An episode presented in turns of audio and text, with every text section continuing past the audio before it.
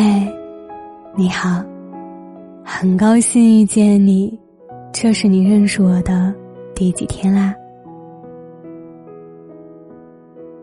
说起演艺圈的模范情侣啊，一定少不了张若昀和唐艺昕。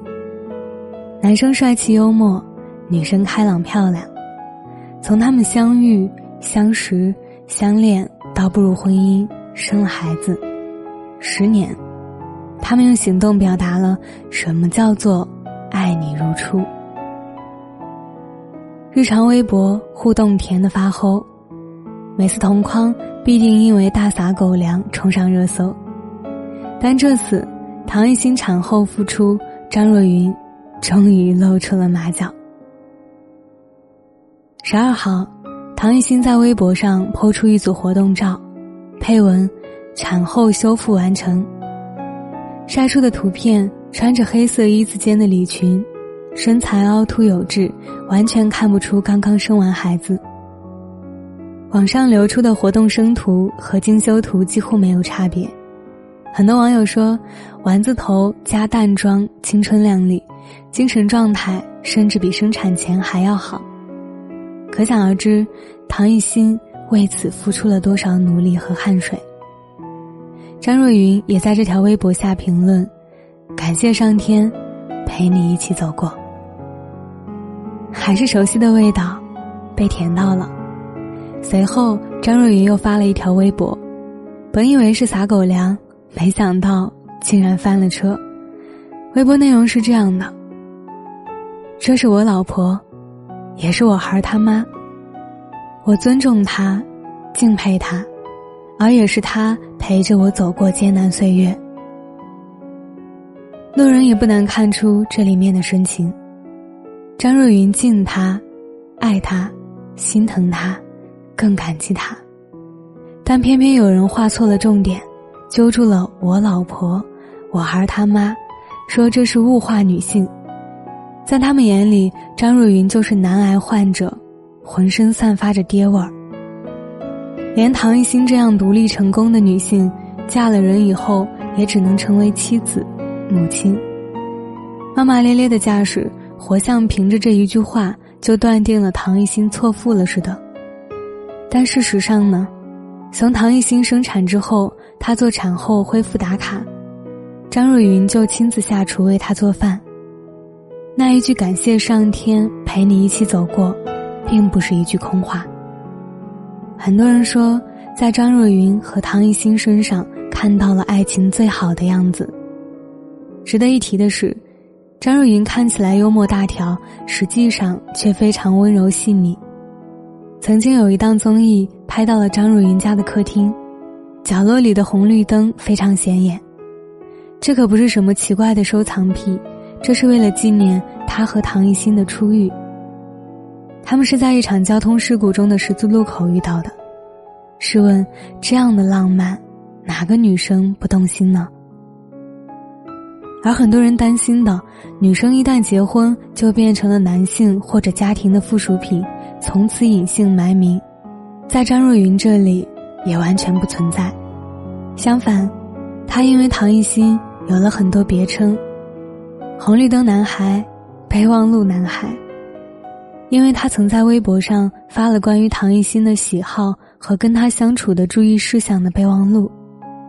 第一条就是，他爱吃樱桃，笑起来很甜。而这条微博的配图里，院子里就是专门为唐艺昕种的车厘子树。保护他，相信他，支持他，而不要支配他。做他的大地，别做他的天。懂他。比陪他浪漫更重要。这些话都是用陪伴才能得来的，也是因为真爱，所以愿意为他做到。我相信，没有人比张若昀更想守护好唐艺昕的笑容。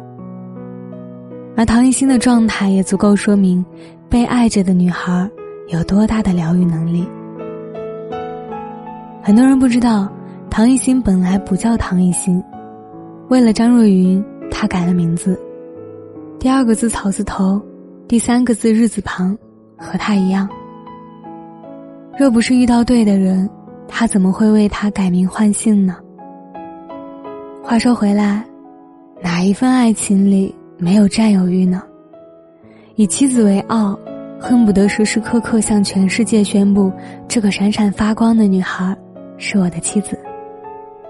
这样的事情放在他们两个身上，当然不是男尊女卑，反而是恩爱如初最好的证明。经常收到粉丝留言，女生会把网上断章取义的言论看得很重。男朋友没有送秋天的第一杯奶茶，要不要分手？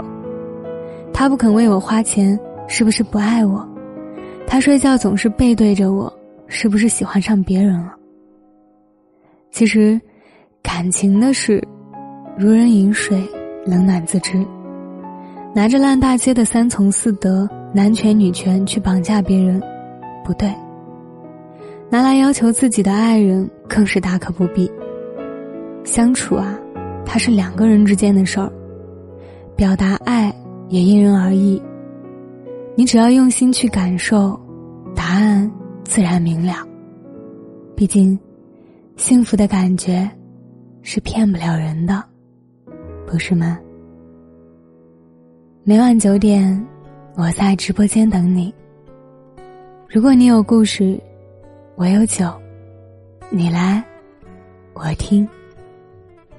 我是饼饼，秉持初心的饼，我想把声音做成温暖，每天跟你说晚安，晚安。